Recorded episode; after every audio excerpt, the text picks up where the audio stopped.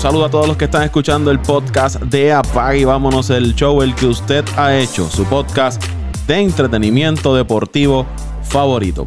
En esta ocasión le traemos la segunda parte del el avance de los equipos del béisbol de las grandes ligas. En el episodio anterior hicimos el de la liga americana, ahora lo vamos a hacer en este con la liga nacional. Si no ha escuchado el de la liga americana, pues lo puede buscar en las diferentes plataformas que lo es en Apple Podcast, Google Podcast, Spotify, estamos también en Evox, nos encontramos en Podbean y en diferentes plataformas donde usted puede descargar su podcast, TuneIn, iHeart, ahí está, apague y vámonos el show.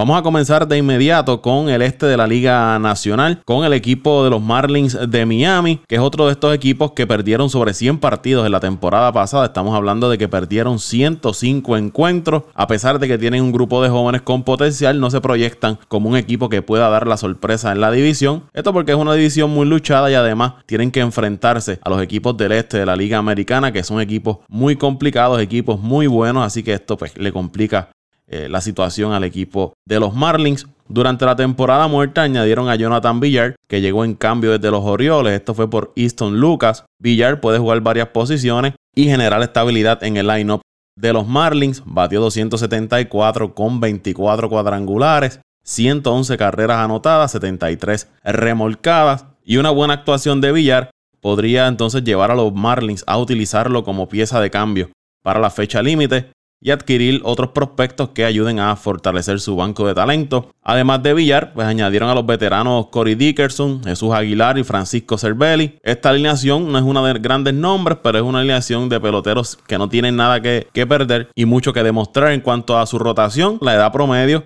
es de 26 años, que está comandada por Sandy Alcántara, único jugador de Miami que fue al Juego de Estrellas en el 2019. Esto a pesar de tener una marca de 6 victorias y 14 derrotas. Se espera que uno de sus principales prospectos, que lo es Sixto Sánchez, se una al equipo en algún punto del 2020, mientras que su bullpen tiene veteranos como Brandon Kinsler, Brad Boxberger, que si tienen buenas actuaciones, pues también puedan ser piezas de cambio en la fecha límite, algo que ya pues, nos tiene acostumbrados el equipo de Miami, tener algunos jugadores de renombre para cuando ven la oportunidad hacer cambios y seguir reforzando su finca. Este equipo de Miami debe estar ganando cerca de unos, yo les diría, 21 a 22 juegos esta temporada. De Miami nos vamos a Filadelfia. Ahí están los Phillies, que son uno de los equipos que más dinero ha invertido en los últimos años para reforzar su plantilla. Su nómina es de 201.6 millones de dólares. Aún así, no han logrado los resultados esperados. La temporada pasada se quedaron cortos de entrar a playoffs, jugaron para 581 y 81. Esto le costó la salida de su dirigente Gabe Kapler, quien será sustituido por el veterano Joe Girardi. Si miramos esa alineación, es una que en el papel puede intimidar a cualquiera. Estamos hablando de Andrew McCutcheon, Bryce Harper, JT Realmuto, Royce Hosking, Didi Gregorios, Gene Segura. Sin duda, una serie de nombres que pueden generar carreras suficientes para obtener victorias en ese equipo de Filadelfia. Su debilidad puede ser el picheo. Necesitan que Iron Nola sea el as que fue en el 2018, líder de esa rotación, que lograron añadir a Zach Wheeler, quien llegó mediante agencia libre proveniente de los Mets de Nueva York. Se espera que sea el número 2 en esa rotación como número 3, pues tendrán el veterano Jake Arrieta, que desde que llegó al equipo de Filadelfia no ha llenado las expectativas del equipo, pero una buena actuación de estos tres lanzadores junto a esa ofensiva del equipo de Filadelfia pudiera meterlos de lleno en la pelea por el banderín de la división. Héctor Neris debe ser su cerrador, pero de ahí en adelante el dirigente George Girardi pues, deberá ingeniárselas para manejar el resto de los brazos en el bullpen. Con tantas incógnitas en el picheo, pues yo creo que este equipo de Filadelfia debe estar entre unas 29 a 31 victorias durante esta temporada. Vamos a ir entonces con los Mets de Nueva York, que son uno de esos equipos que todos los años siempre se espera mucho de ellos. Yo sé que los fanáticos de los Mets quizás se molesten conmigo, pero es que todos los años los Mets suenan, el equipo, este equipo es el que es y siempre terminan en lo mismo. Siempre ocurre algo que terminan decepcionando a su fanaticada siguen apostando a lo que pueden aportar veteranos como Robinson Cano, Johnny Céspedes y Jet Lowry, quienes en el pasado han visto cómo las lesiones han afectado su desempeño. Actualmente Jet Lowry está lastimado, Robinson Cano no se ve en la mejor forma, Noah Syndergaard también está lastimado. Y aunque muchos afirman de que Céspedes se ha visto muy bien en los entrenamientos, hay que ver ya una vez comience la temporada cuánto tiempo puede permanecer saludable. Quizás esta temporada corta beneficie tanto a Céspedes como a los demás. Poseen al novato del año de la Liga Nacional, el oso polar Pete Alonso, que debe ser la pieza clave y principal en esa ofensiva, al igual que Jeff McNeil, mientras que su rotación tiene uno de los mejores lanzadores del béisbol, que es Jacob DeGrom, quien nuevamente tendrá que cargar con todo el peso de esa rotación de los Mets. Ellos habían adquirido la temporada pasada a Marcus Strongman, pero está lastimado. No sabemos cuándo pueda reintegrarse a la rotación y se esperaba que fuera el número 2 ahí detrás de Jacob de Grom. Tienen a Steven Matz, un lanzador que tienen muchas esperanzas en él y añadieron a los veteranos Rick Porcero y Michael Waka que deben ser cuarto y quinto lanzadores en esa rotación. Su bullpen tiene profundidad, tiene buenos nombres ahí como Seth Lugo, Edwin Díaz, Denis Betance, Yuri Familia, Wilson, Giselman, que aunque está lesionado, son brazos capaces de desempeñarse de buena forma para el equipo de los Mets, pero nuevamente en el papel lucen de una forma y cuando llega la temporada se desempeñan de otras. Pero por fin será este el año de los Mets, una temporada corta beneficiará a ese equipo de los Mets. Hay que ver, yo eh, creo que deben estar ganando cerca de 30 a 32 victorias, mantenerse en esa lucha por la división del este siempre y cuando la salud esté con ellos. Antes de ir con los Bravos, esta nómina de los Mets anda en los 180 88.2 millones de dólares. Ahora sí, nos vamos con los Bravos de Atlanta que llegan a esta campaña de 60 juegos como los campeones del este en las pasadas dos temporadas. Un equipo con mucho talento, pero esta temporada corta ha traído muchas interrogantes, comenzando que perdieron en la agencia libre a Josh Donaldson, quien firmó con el equipo de Minnesota. Hay que ver si Johan Camargo y Austin Riley llenan los zapatos de Donaldson en tercera base. Riley debutó la temporada pasada en las grandes ligas, comenzó con una ofensiva descomunal, conectando cuadrangulares por todos lados, pero luego pues, bajó su rendimiento, así que fue enviado a las menores. Camargo tampoco tuvo su mejor temporada, también fue afectado por lesiones. Hay que ver cómo estos dos jóvenes llegan esta temporada y si pueden sustituir a Donaldson. Para entonces sustituir la ofensiva de Donaldson, ellos firmaron a Marcel Osuna, quien debe estar defendiendo el bosque de la izquierda. Osuna viene desde el equipo de San Luis. En la rotación firmaron a Cole Hammers para añadir ese lanzador veterano en una rotación llena de jóvenes, pero en este momento no se sabe cuándo va a estar Hammers con el equipo, porque desde que comenzaron los entrenamientos allá en el mes de febrero y marzo antes de que se detuviera por el, coronavirus. Hammers ha estado lastimado y no hay una fecha para regresar. También habían añadido a Félix Hernández y había tenido un buen sprint training al inicio antes de que se detuviera por la pandemia, pero decidió no participar esta temporada al igual que el guardabosque del equipo y uno de los líderes, Nick Markakis. Así que estamos hablando que no sabemos cuál es el estatus de Cole Hammers. Perdieron a Kim Félix y perdieron a Nick Markakis. Freddy Freeman contrajo el COVID-19 y no sabemos si va a estar al 100% cuando inicie la temporada. Si Freddy Freeman logra entrar en condición cuando arranque la temporada, pues los Bravos no deben tener problemas en la ofensiva con un Ronald Acuña, Ozzy Alvis, Freddy Freeman, Osuna como sus primeros cuatro hombres en la alineación pero las dudas deben estar en cuanto a su rotación, que va a depender de que los jóvenes eh, Soroka y Fritz tengan campañas similares a la de la temporada pasada. Sin Hammer saludable, dependen entonces que Sean Newcomb, quien regresa a la rotación, tenga un buen desempeño como el que tuvo en el bullpen. En el 2019, su quinto abridor en este momento es una incógnita. Vamos a ver qué eh, qué decide el dirigente si insertar a uno de los lanzadores jóvenes o darle a uno de los veteranos que tienen el bullpen esa responsabilidad de ser el quinto abridor. Fortinevich es el otro lanzador del equipo, pero no le ha ido muy bien en las salidas en la pretemporada. Reforzaron su bullpen firmando a Will Smith, que había ganado, que había salvado sobre 30 partidos con el equipo de San Francisco, pero también fue afectado por el COVID-19. No se sabe si estará disponible para el inicio de la temporada, pero aún así poseen brazos como Martin Green, Jackson, Melanson y O'Day que pueden ayudar a ese, ese bullpen de los Bravos de Atlanta. Los Bravos deben estar batallando el banderín del este nuevamente. Su nómina está en 175.4 millones de dólares y deben estar ganando para mí entre 32 a 34 partidos. De Atlanta nos vamos entonces con los actuales campeones de las grandes ligas, los nacionales de Washington, quienes llegan a defender su título con una rotación sólida de las mejores de las grandes ligas. Max Scherzer, Patrick Corbin, Stephen Strasburg y Aníbal Sánchez tienen ahí un 1, 2, 3 y 4 suficientes, suficientemente bueno para conseguirle victoria a ese equipo de los Nats. En cuanto a la ofensiva, pues perdieron a su mejor bate, que lo fue Anthony Rendón, quien fue a firmar con los Angelinos de Los Ángeles. Ahora dependerán de lo que pueda hacer Juan Soto, que lo último es que contrajo el COVID-19 y no va a estar participando en los primeros partidos con el equipo de los Nacionales. Otra baja significativa en la ofensiva del equipo de Washington. Va a recaer entonces la ofensiva en Trey Turner, Eaton, Starling Castro y el veterano Kendrick. El prospecto Kibum defenderá la tercera base. Se habla muy bien de este muchacho, pero hay que ver cómo se puede desempeñar en esta temporada corta y cómo puede manejar la presión de que tiene que producir ahora para la franquicia de Washington. También su líder, que ha estado con la franquicia desde que ésta llegó a Washington, Ryan Zimmerman, decidió no participar esta temporada. Y su bullpen pues, cuenta con brazos como Hudson, Doolittle y Will Harris, los cuales pueden darle estabilidad al final de los partidos, teniendo una rotación como las que les mencioné, que le pueden dar de 5 a 6 entradas todas las noches. Su bullpen no tendrá que trabajar mucho y estos brazos pueden hacerle el trabajo al equipo de los nacionales. También deben estar batallando por el título de la división, unas 31 a 33 victorias para los nacionales.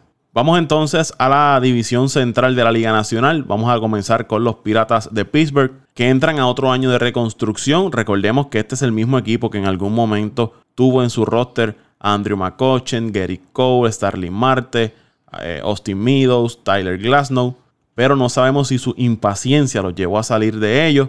Esta temporada corta es perfecta para que jugadores jóvenes y con potencial como Keller, Key Brian Hayes quien tiene COVID-19 y esperamos que pueda eh, jugar para los Piratas, puedan recibir oportunidad de juego y demostrar su talento. Tienen un nuevo gerente general y veremos si es paciente con esos jugadores jóvenes. Los Piratas tienen una nómina de 69.5 millones de dólares. Si miramos su lineup, la mayor responsabilidad ofensiva la tendrá el primera base y mete palos Josh Bell, quien estará como figura principal. Y hay que estar pendiente si los Piratas deciden cambiarlo en la fecha límite y buscar más prospectos. Otro jugador reconocido en ese lineup es Gregory Polanco, pero también contrajo el COVID-19. En cuanto a su rotación, Joe Musgrove debe ser su principal lanzador. El prospecto Keller debe seguirle. Chris Archer, que había sido adquirido desde Tampa por Glasnow y Meadows, está lastimado. Y su bullpen, tiene brazos que le pueden hacer el trabajo y en algún momento también podrían ser cambiados para seguir reforzando esa finca de los piratas. Creek debe ser su cerrador ante la baja de Kela. En ese bullpen deben estar ganando este equipo los piratas, yo les diría entre unas 20 a 22 victorias esta temporada. Nos movemos a Milwaukee donde están los cerveceros quienes ganaron 89 partidos la pasada campaña y llegaron a los playoffs donde perdieron el partido de wild card con los nacionales quienes eventualmente fueron los campeones mundiales. Su nómina es de unos 120 7.3 millones de dólares. En la temporada muerta perdieron piezas clave como Mike Moustakas y Grandal. Para sustituir a Grandal, pues adquirieron al venezolano Omar Narváez desde el equipo de Seattle, donde la pasada campaña conectó 22 cuadrangulares con 278 de promedio. Otra pieza que añadieron fue Abisail García, quien firmó como agente libre y con el equipo de Tampa bateó 282, 20 cuadrangulares y 72 remolcadas. Esas dos adquisiciones busca reemplazar la pérdida de Mustacas y Grandal. Sin duda la pieza más importante de este equipo es Christian Jelic, quien viene de una lesión y hay que ver qué tan recuperado se encuentra para esta temporada corta. Pero sin duda, en Christian Jelic, el equipo de los cerveceros tiene a uno de los mejores peloteros en las grandes ligas en los últimos años. Su line-up lo van a completar los veteranos Lorenzo Kane y Ryan Brown, quien se espera que sea su bateador designado. Ofensivamente no debe tener problemas este equipo de Milwaukee, con Jelix, Brown, Kane, Smoke, García, Narváez y Giura. Donde debe estar su debilidad, pues debe ser en la rotación. Su principal lanzador debe ser Woodruff, quien tiene los recursos para ser el as de esa rotación, pero de ahí en adelante el resto es una incógnita. Dependerán de los que le pueda aportar los Freddy Peralta, Hauser y Burns, su bullpen luce sólido, principalmente en la parte final, con uno de los mejores zurdos que tiene el béisbol ahora mismo en Josh Hader. Se espera que Kenevel regrese saludable y entonces pueda formar un gran dúo de relevistas entre Hader y Kenevel.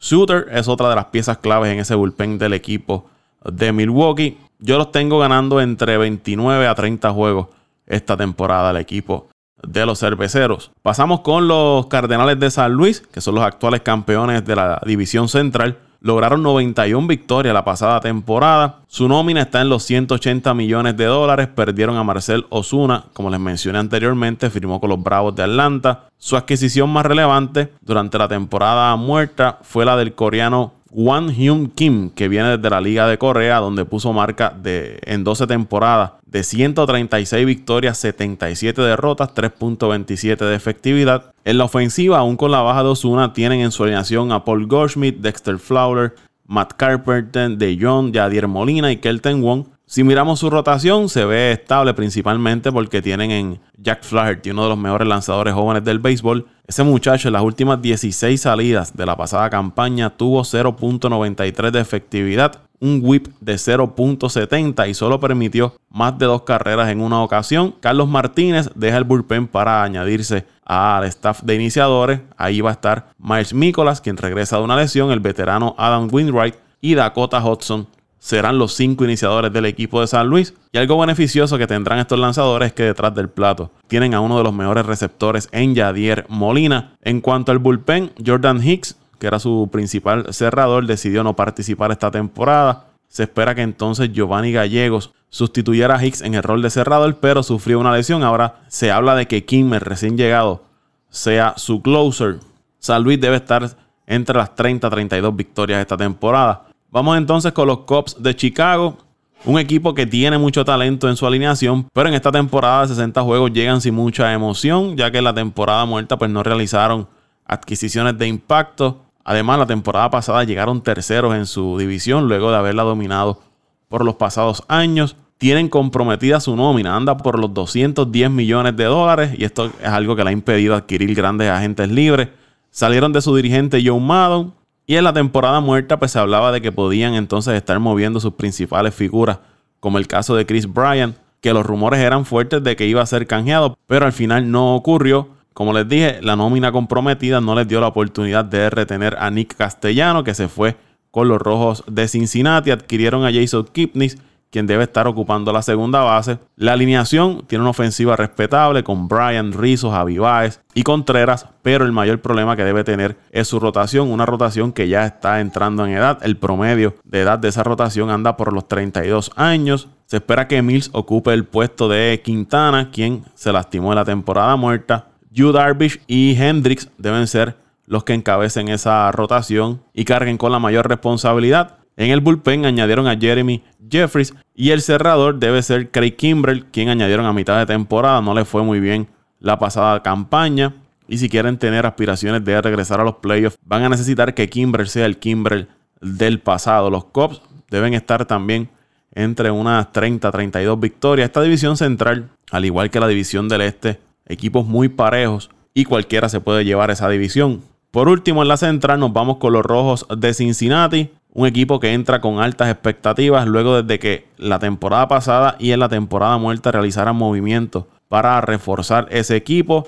Adquirieron grandes jugadores, jugadores de nombre y buscan conquistar el título de la división y de paso pues llegar a playoffs. ¿Qué añadieron? Añadieron a Mike Mostaka, Nick Castellanos y desde la Liga del Pacífico a Chogo Akiyama, donde en nueve temporadas bateó 304 de promedio. La nómina de ese equipo de los rojos está en 161.4 millones. Hay que estar pendiente cuán productivo puede ser aún el veterano Joey Boro. Se espera que Akiyama sea su primer bate, seguido de Boto Suárez, que conectó 49 cuadrangulares la temporada pasada, Maustaka y Castellanos. Deben ser los principales cinco bateadores en ese lineup. La rotación luce muy bien, aunque quizás su única interrogante es Miley, quien en ocasiones luce muy bien y en otras pues luce desastroso, pero tienen cuatro buenos lanzadores en Sonny Gray, Luis Castillo, Descalfini y Trevor Bauer, quien se espera tenga una gran campaña para los rojos de Cincinnati. Quizás su área más débil es el bullpen Reiser Iglesias debe ser su cerrador, salvó 34 juegos en el 2019, pero perdió 12 también, así que hay que estar pendiente si Iglesias puede realizarle el trabajo. Lorenzen y Garrett deben seguirle, tienen un Pedro Strop que es un veterano que añade experiencia a ese bullpen. Al momento en que estoy grabando este podcast, pues no tienen bajas significativas en su roster, no tienen ningún jugador que haya sido afectado por lesión o por COVID-19. Para mí es uno de los equipos favoritos, es mi equipo favorito para ganar esa división central. Los veo ganando entre 31 a 33 victorias a los rojos de Cincinnati. Vamos entonces a la división del oeste. Comenzamos con los gigantes de San Francisco.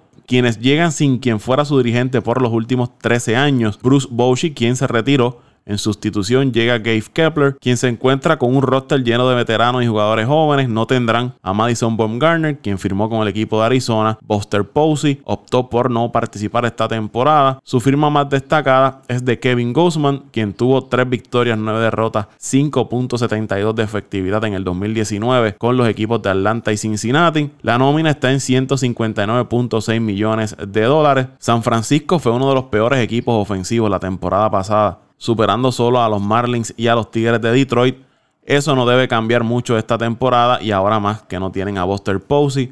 Hunter Pence regresa a la franquicia luego de un resurgir de su carrera en Texas. Se espera que Longoria y Brandon Belt tuvieran un rol destacado a la ofensiva, pero ambos están lastimados. La rotación está encabezada por Johnny Cueto y Samarja. Cueto regresa luego de una tomillón y el bullpen regresa prácticamente igual. Perdieron a Will Smith, quien salvó 34 partidos pero este firmó con los Bravos de Atlanta. Se espera entonces que Tony Watson sea el cerrador.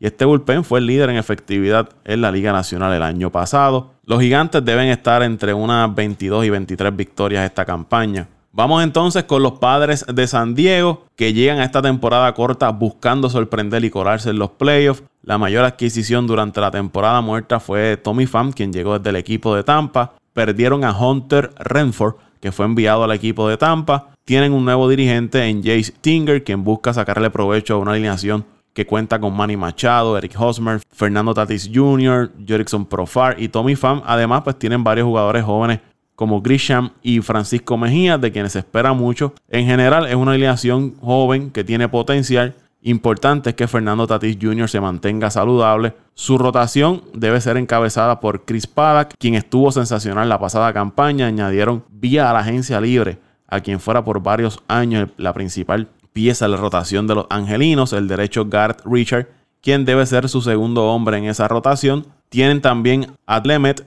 quien tuvo una buena segunda mitad, ponchando a cerca de 100 bateadores en 68 entradas. Otro lanzador joven en esa rotación es Zach Davis, quien llegó en cambio desde el equipo de Milwaukee, donde en 5 años ganó 43 juegos con los cerveceros. Su bullpen fue el mejor en el 2019 en la Liga Nacional en cuanto a WARD, el Win Above Replacement, Kirby Yates debe ser sin duda su cerrador, salvó 41 juegos con una efectividad de 1.19. Además, añadieron a Emilio Pagan, quien estuvo excelente con el equipo de Tampa. También sumaron a Drew Pomeranz y Tim Hill. Sin duda, los padres, un equipo joven que viene ascendiendo. Y si estos jóvenes dan un paso adicional en su desarrollo, pudieran sorprender los padres y quizás colarse en playoff en esta temporada corta. Nos vamos entonces con los Rockies de Colorado que llegan al 2020 luego de un 2019 desastroso su peor marca de la franquicia en los últimos cuatro años, apenas 71 victorias. Durante la temporada 2019 llegaron cuartos en el oeste, su nómina se encuentra en 175.9 millones de dólares. Durante la temporada muerta hubo varios rumores de que se desprenderían de su mejor jugador Nolan Arenado. Finalmente no ocurrió ningún cambio. Estará en uniforme con Colorado y será una de las piezas principales en esa alineación junto a Story y Blackmon. No hicieron grandes movimientos en el offseason. Su mayor adquisición fue Matt Kemp, que ya pues ha, visto pasar sus mejores años, así que imagínense. Tienen también en ese lineup a Daniel Murphy, Ryan McMahon, David Dahl. No contará con Ian Desmond, quien decidió no participar en esta campaña. No hay duda de que esa ofensiva del equipo de Colorado puede producir carrera. Las dudas estarán en su picheo. En el 2019 terminaron con 5.87 de efectividad, aunque lanzar en Colorado nunca es fácil, pero estamos hablando de casi 6 puntos de efectividad. Si esa rotación lograra estar por debajo de los 4 puntos en la efectividad, la historia pudiera ser distinta. Tendrán a Márquez, Freeland y Gray. Deben ser 1, 2 y 3 en la rotación. En su bullpen, Wade Davis debe ser su cerrador. Estará entrando en su último año de un jugoso contrato que firmó con Colorado. Y Colorado pues tratará de recuperar esa inversión y le darán nuevamente la oportunidad de ser el cerrador. Apenas salvó 15 partidos la temporada pasada y una efectividad de 8.65 con 6 derrotas tuvo Davis en el 2019. Este equipo debe estar entre unas 26 a 28 victorias para esta campaña. Tenemos ahora al equipo de Arizona, los Diamondbacks son un equipo interesante, ya que la temporada pasada, saliendo de Paul Goldschmidt y de Zach Greinke, lograron mantenerse en contienda por gran parte de la campaña y terminaron segundos en el oeste con 85 y 77. La adquisición más importante fue la de Madison Baumgartner, quien llega como agente libre. Además, añadieron a Starling Marte y Cole Calhoun. Ya no cuentan con Adam Jones. La nómina de este equipo está en 147.2 millones. Necesitan que Ketel Marte y Eduardo Escobar tengan grandes actuaciones si es que quieren mantenerse cerca del equipo de los Dodgers en esa división. A Escobar y Marte los van a estar acompañando en el line-up. El primera base, Christian Walker, que desapareció 29 pelotas la pasada temporada. Starling Marte y Calhoun son los principales eh, jugadores que deberán generar ofensiva para el equipo de Arizona. Defensivamente este equipo es muy bueno. Y en cuanto al picheo, pues como les dije, añadieron a Boone Garner, quien debe ser el as de la rotación. Detrás tendrá a Ruby Ray, quien junto a Boone Garner debe cargar la mayor responsabilidad. Como tercer abridor tienen a Kelly, que ganó 13 juegos la pasada campaña, y los jóvenes Gallen y Weaver estarán ocupando el cuarto y quinto turno en esa rotación. Su bullpen terminó 12 en efectividad en el 2019. Bradley será su cerrador, salvó 18 juegos en 21 oportunidades. Si llegase a fallar, entonces podríamos ver a Héctor Rondón en ese rol. Su cuerpo de lanzadores pierde a Lick, quien decidió no participar durante la temporada 2020. Arizona debe estar, yo les diría, entre unas 30 a 32 victorias para el 2020.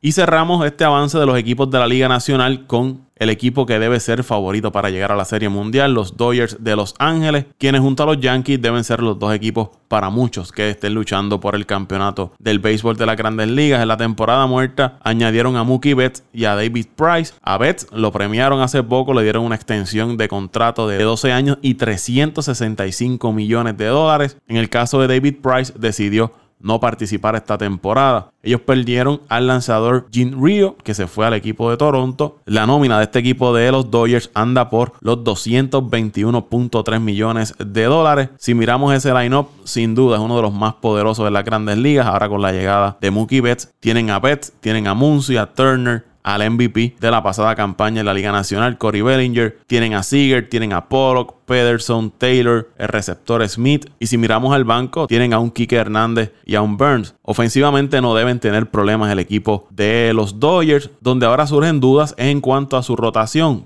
porque, como les dije, perdieron arriba en agencia libre. Price no va a participar y ahora se anuncia de que Clayton Kershaw va a la lista de inactivos por lesión en su espalda. Cambiaron a Maeda, tampoco cuentan con el veterano Rich Hill. ¿Qué les queda entonces al equipo de los Dodgers? Walker Bueller sensación la pasada campaña, ganando 14 juegos, lanzador joven. Otro prospecto, Julio Urias, debe estar entonces en esa rotación. Ross Stripling y Alex Wood como los más veteranos en la rotación. Hay que ver ahora si deciden entonces insertar a Dustin May en la rotación como su quinto abridor. Van a depender entonces de que Urias, May y otra gran temporada de Bueller carguen esa rotación en lo que Clayton Kershaw se reincorpora. Y por eso va a ser importante que la ofensiva genere suficientes carreras para quitarle un poco de presión a estos lanzadores jóvenes cuando estén en la loma. El bullpen permanece prácticamente igual. Jensen debe ser su cerrador. Kelly también está en esa parte final del bullpen. Añaden a Blake Train, que si puede ejecutar como lo ha hecho en el pasado, debe ser de gran ayuda para ese equipo de los Dodgers. Y entonces tendrían un Jensen, Kelly y Train como brazos fuertes para cerrar los partidos. Este equipo de los Dodgers debe estar entre unas 37 a 39 victorias para esta temporada de 60 partidos. Y con los Dodgers cerramos el avance de los equipos de la Liga Nacional. Ya los equipos de la Liga Americana lo hicimos en un podcast anterior, el cual usted lo puede conseguir en las diferentes plataformas, Apple Podcast, Spotify, Evox, TuneIn, Google Podcast. Ahí usted puede encontrar el avance de los equipos de la Liga Americana. En un próximo podcast estaremos dando entonces quiénes entendemos serán los jugadores más valiosos, quiénes se llevarán el sayón, qué equipos dominarán sus divisiones. Recuerde suscribirse, compartir este podcast con sus amigos y familiares. Ahí me siguen en la red social de Twitter como arroba Paco Lozada PR en Twitter, arroba Paco Lozada PR en Twitter. Será hasta la próxima. Muchas gracias por escuchar. Apague y vámonos el show.